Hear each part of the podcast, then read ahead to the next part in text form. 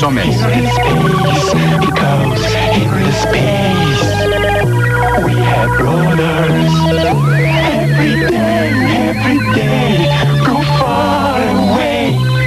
To connect the host be table works We are not alone. Here in space, because here in space we have brothers.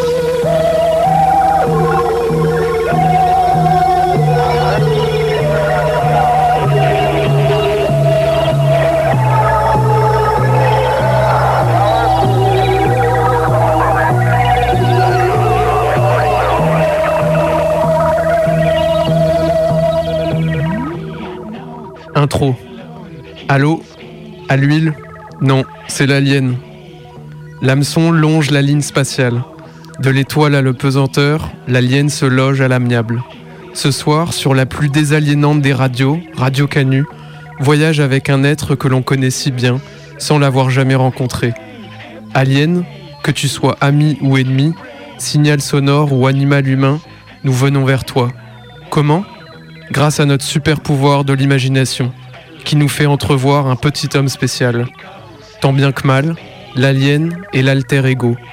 Reste à savoir si c'est un autre moi, identique à moi-même, ou bien si c'est un autre que moi, différent de soi.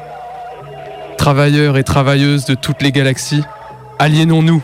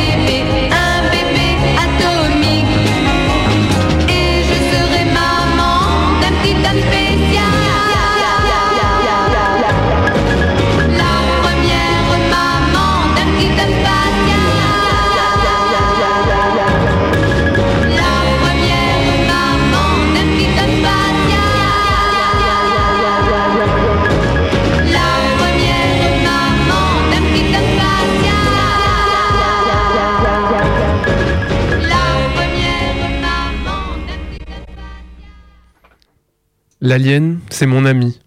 Quand je m'endors pas, quand je me réveille tôt le matin, il est là, tout près dans les étoiles. Mais je sais pas si c'est moi qui l'invente ou s'il existe vraiment. Je l'aime bien quand même, mon petit homme spatial. Il se cache sous mon lit quand maman ou papa entrent dans ma chambre.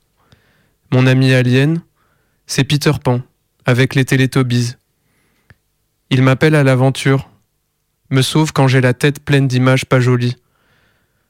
On s'est tout de suite lié avec Ali, mon ami alien malien.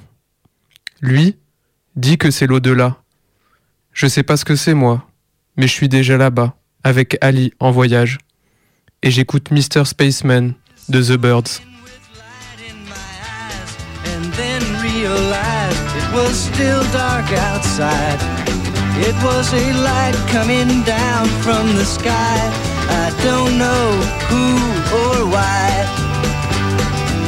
Must be those strangers that come every night. Those saucer shaped lights put people uptight. Leave blue green footprints that glow in the dark. I hope they get home alright. Hey, Mr. Spaceman, won't you please take me along? I won't do anything wrong. Hey, Mr. Spaceman, won't you please take me along for a ride? Woke up this morning, I was feeling quite weird. Had flies in my beard, my toothpaste was smeared. Over my window, they'd written my name. Said, so long, we'll see you again. Hey, Mr. Spaceman, won't you please take me along?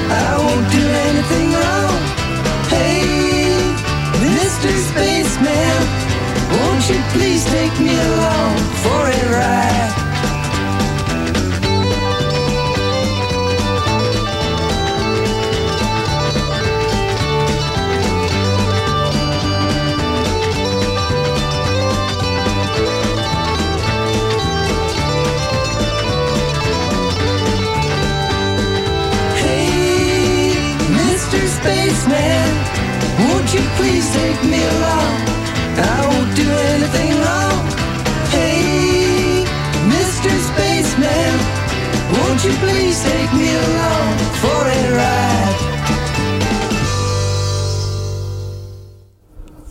Des fonctions de l'alien, dont nous avons bien voulu l'investir, il y a aussi, bien sûr, l'alien apocalypse. Par là, on veut dire celui d'une pulsion de mort. Pulsion de mort qui pourra prendre deux facettes.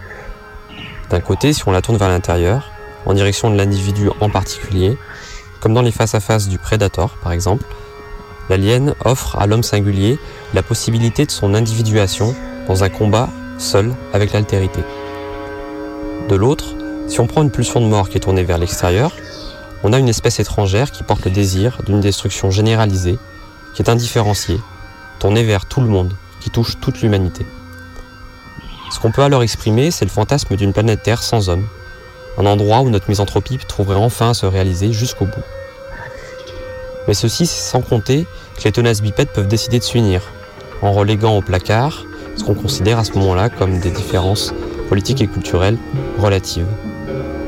On s'unit dans un combat viril au nom d'une solidarité biologique un peu débile, telle qu'aiment à l'imaginer des produits à la Independence Day. Dans tous ces cas, l'alien, on l'utilise comme un objet bien commode qui nous permet d'externaliser un certain nombre de projets qu'on s'avoue peu.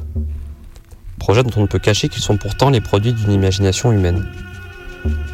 Ce désir de destruction, qu'ils prennent pour cible le particulier ou le général, s'exprime plus facilement dans la mesure où on le fait porter par un autre. On peut se rassurer en le plaçant à une certaine distance temporelle, en général dans le futur, et aussi à une distance physique, dans un autre être biologique qui habite une autre région de l'espace.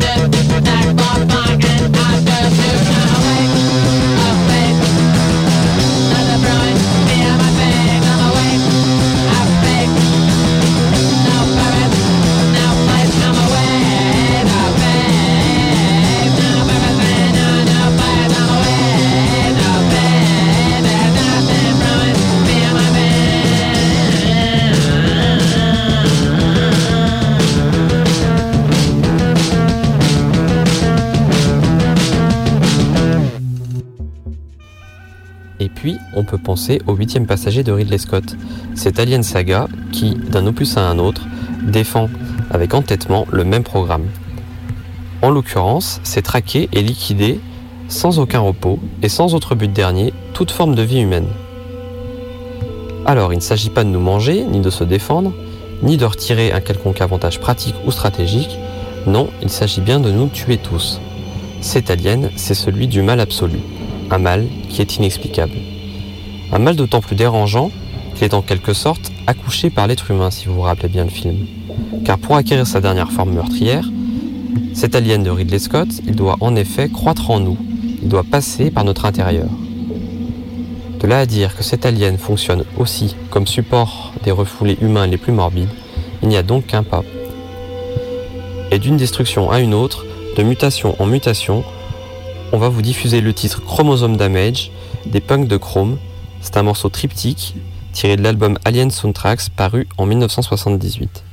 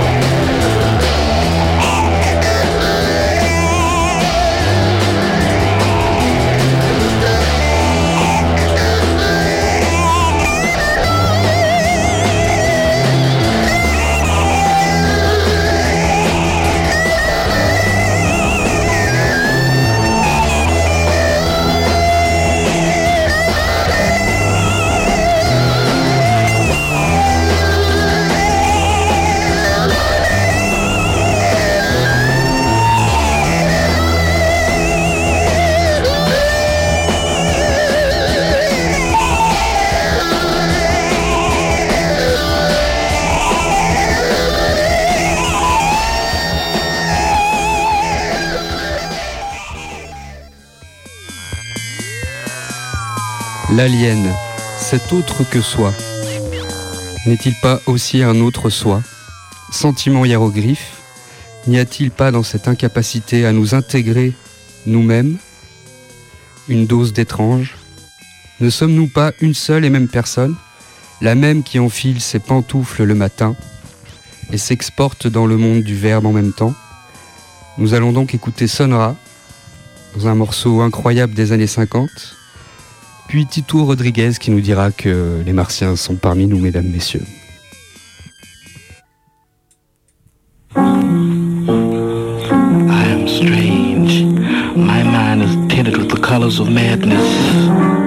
They fight in silent fury in the effort to possess each other.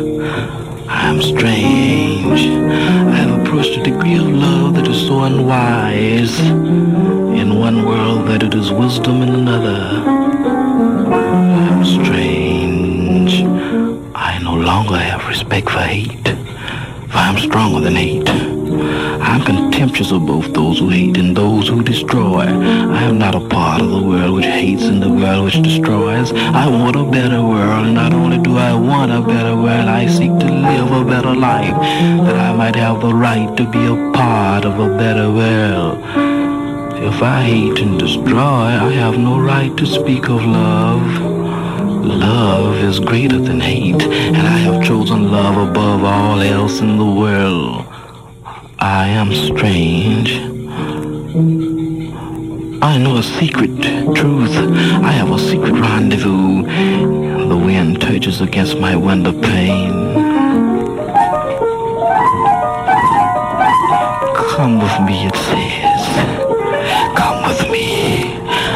I'm a force. Force.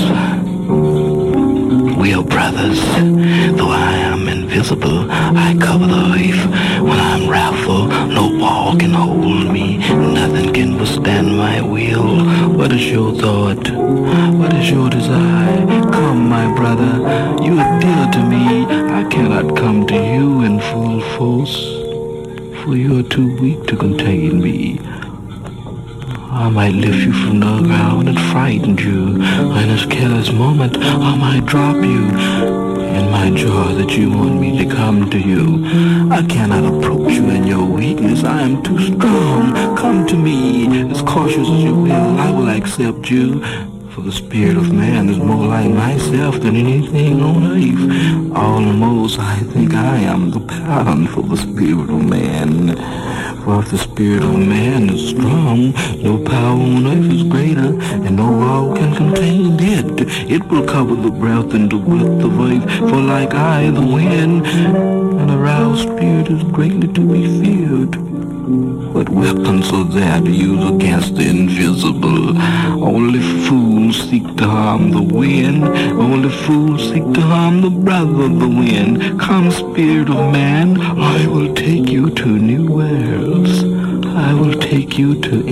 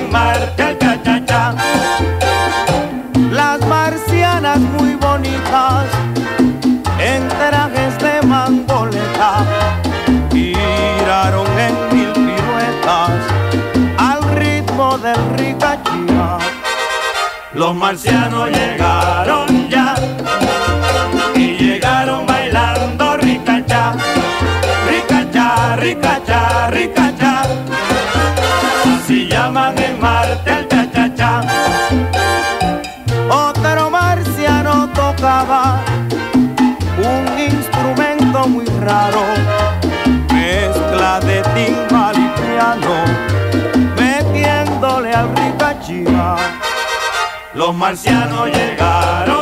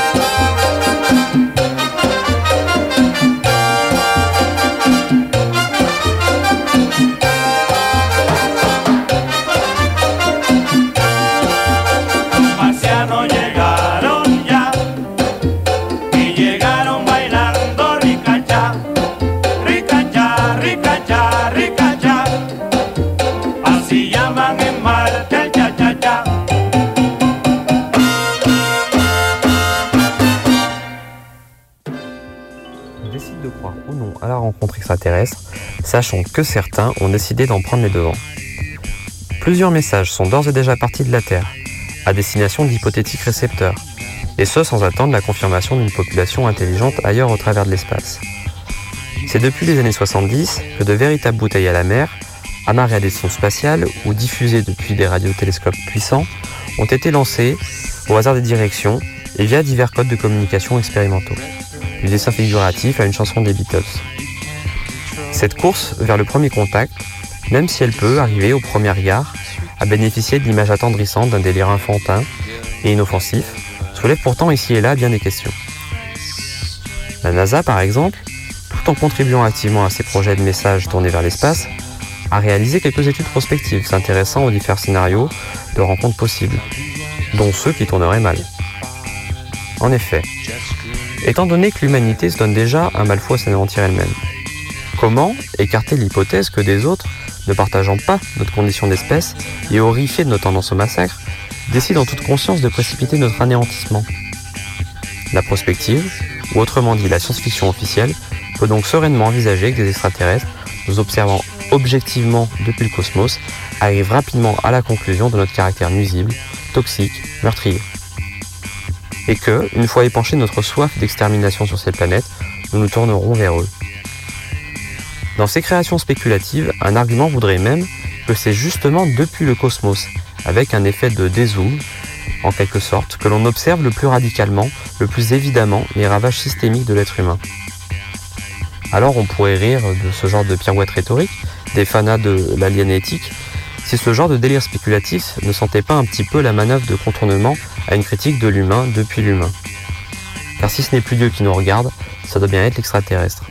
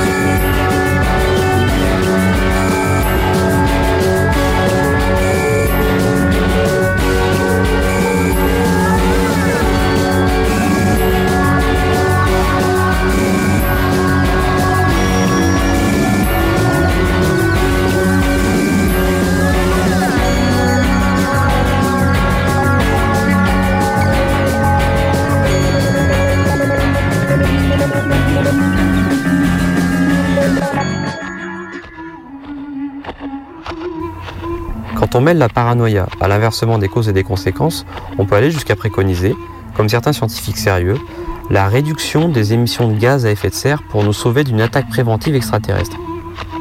D'autres, plus pessimistes encore, ont déjà renoncé à ce que nous passions le test du jugement éthique intersidéral et mettent en garde en ce sens sur la diffusion d'informations à propos de notre positionnement dans l'espace ou sur notre constitution biologique. En fait, pour eux, autant dire qu'au point de délabrement éthique où nous en sommes, pour vivre heureux, vivons cachés. Dans le film d'animation La planète sauvage, sorti en 1973, les humains ne sont déjà plus qu'une race avilie par des êtres géants et bleus, tournant leur occupation tranquille vers la méditation transcendantale sur une terre où l'on ne sait plus si l'humanité a été colonisée ou débarquée. On vous en passe une chanson.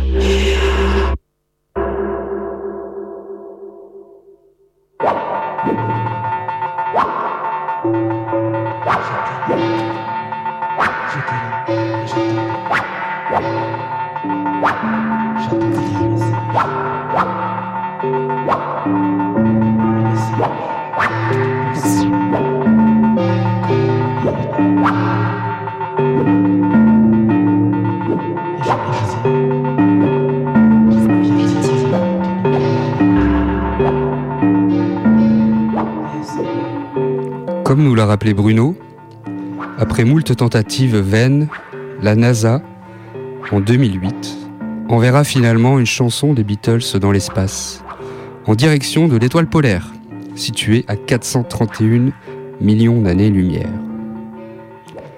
Au-delà d'une forme, d'un métabolisme ou de motivation plus ou moins belliqueuse, n'y aurait-il pas, à la place de l'alien, qui est un œil dans le ciel, n'y aurait-il pas une oreille finalement, un tympan, une peau sensible à nos divagations terrestres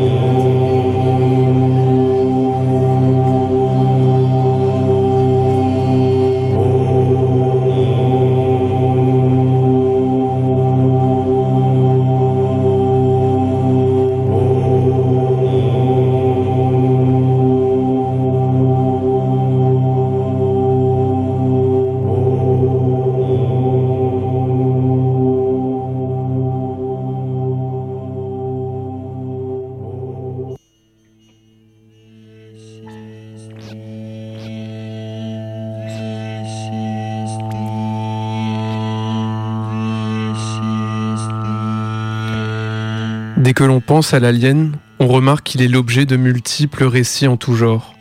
Mythe des origines, fiction utopique, théorie du complot paranoïaque ou sérieuse, récits de science-fiction, hypothèses astrophysiques, délire ludique ou pathologique. Autant de preuves du pouvoir de notre imagination, stimulé par l'alien. C'est étonnant que l'alien soit à la fois l'objet de sciences les plus rigoureuses et de récits les plus fous. C'est que l'alien n'est pas seulement un objet de la pensée, mais surtout un symbole. Le martien ne serait qu'un cas particulier de l'alien en général. L'ovni ne serait qu'une incarnation de la figure large et mouvante de l'alien. L'alien comme symbole, qui articule et active nos représentations culturelles et sociales les plus contradictoires. Mais que symbolise alors l'alien? On dirait que l'alien est le symbole du pouvoir, de la fiction elle-même, c'est-à-dire le symbole de la fiction, comme pouvoir d'altération des choses. D'ailleurs, alien et altérité ont la même étymologie latine, alius, l'autre ou le différent. Si l'on prend par exemple le, signal que l'on essaye de capter ou d'envoyer aux aliens, n'est-ce pas une conséquence de notre incompréhension entre terriens venant de diverses origines? La fiction partirait toujours d'une réalité donnée en vue de la transformer. Dans notre exemple, partir des malentendus terrestres pour imaginer le langage universel. Seulement, est-ce que le pouvoir d'altération de la fiction ne produit, ne produit qu'un nouvel arrangement des choses déjà présentes? Le martien, par exemple, est souvent imaginé comme un être vivant qui ressemble à l'être humain, même s'il serait peut-être un peu plus fort, un peu plus vert ou un peu moins intelligent. Le martien serait ainsi limité dans sa différence par rapport à ce qui est déjà connu. L'homme imagine d'autres formes de vie, mais selon son propre point de vue, terrestre, et dans le cadre de ce qu'il est en mesure de concevoir. En ce sens, on arrive à un paradoxe apparent. On n'imagine que ce que l'on connaît déjà. Inventer, c'est recycler.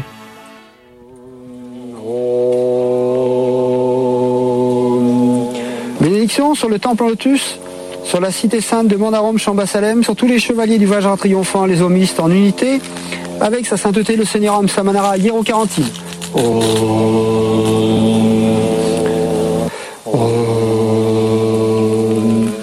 Je m'appelle Sylvain Durif et mon nom euh, au plan cosmique c'est Oriana. Donc j'incarne en fait l'énergie de l'homme vert du grand monarque qui est annoncé par les prophéties de Nostradamus. Donc c'est l'énergie du Christ cosmique. euh, celui qu'on connaît aussi sous le nom de Merlin l'Enchanteur. Donc tout ça c'est une seule et même énergie. Hein. Sylvanus, l'homme vert, Merlin l'Enchanteur, euh, le Christ cosmique, c'est un seul et même personnage, donc c'est moi.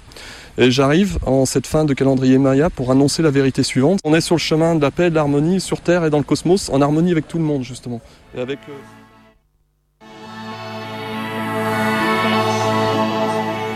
Dans ces deux extraits, la secte du Mandarum puis Sylvain Dutif nous montre comment, face au paradoxe qu'inventer ce n'est que recycler, on essaye de penser l'alien comme ce qu'il y a de plus différent de nous, voire comme une réalité absolument autre.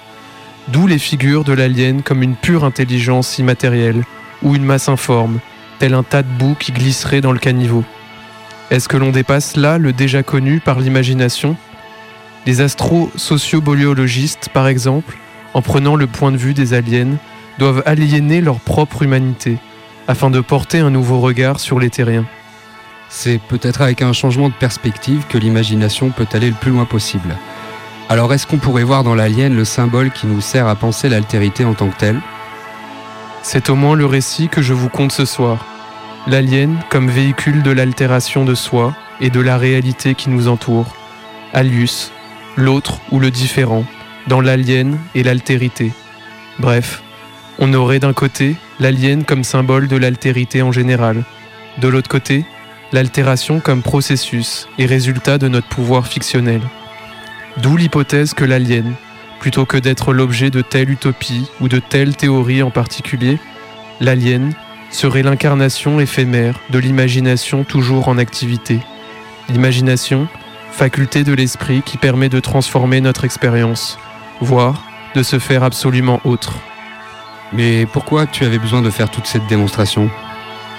Tout simplement pour expliquer pourquoi penser l'alien, c'est toujours prendre plaisir à fabriquer des histoires et se lancer à imaginer ce que l'alien veut dire pour nous. Je me suis fait moi-même aliéner par l'imagination. Excusez mon discours, j'ai parlé depuis une autre galaxie, du point de vue de Sirius comme on dit. Si vous voulez bien me suivre, écoutons Planète Caravane de Black Sabbath pour s'implanter dans ma nouvelle galaxie, celle de l'aliénation imaginaire.